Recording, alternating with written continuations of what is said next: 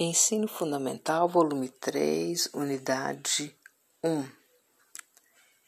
Vamos ler agora sobre o texto de John Head. Antes, uma pequena biografia sobre ele. Ele foi um jornalista e ativista norte-americano que publicou um livro chamado Dez Dias Cavalar o Mundo e justamente relata de primeira mão os acontecimentos que construíram a Revolução de Outubro sobre a liderança dos bolcheviques que tomaram a Rússia, certo? E ele tinha é, como companheira uma escritora muito feminista na época, Louise Bryant. Texto: Como funcionam os sovietes? Por John Head, escrito entre 1918 e 1919. O Estado dos Sovietes baseou-se nos sovietes ou conselhos dos operários e camponeses.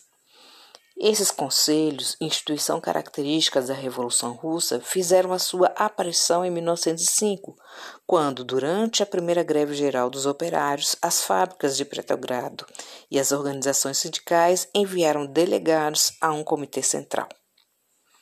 Quando a Revolução de 1905 fracassou, uma parte dos membros do Conselho pôs-se em fuga, enquanto os outros foram enviados para a Sibéria. Mas esse tipo de organização unitária mostrou-se tão extraordinariamente eficaz enquanto organismos políticos que todos os partidos revolucionários incluiriam um conselho dos deputados operários no seu programa para a próxima sublevação. Em março de 1917, quando Kizar abdicou, o grão-duque Miguel renunciou e a frágil Duma, parlamento, foi forçada a tomar as rédeas do governo. O Conselho dos Deputados Operários surgiu de novo, completamente estruturado. Em poucos dias, ampliou-se de modo a incluir também delegados do Exército e passou a chamar-se Conselho dos Deputados Operários e Soldados. Por outro lado, o comitê da Duma era composto por burgueses e não tinham qualquer relação com as massas revolucionárias. Os sovietes eram, na altura, compostos por operários e soldados. Pouco depois, formaram-se sovietes de camponeses.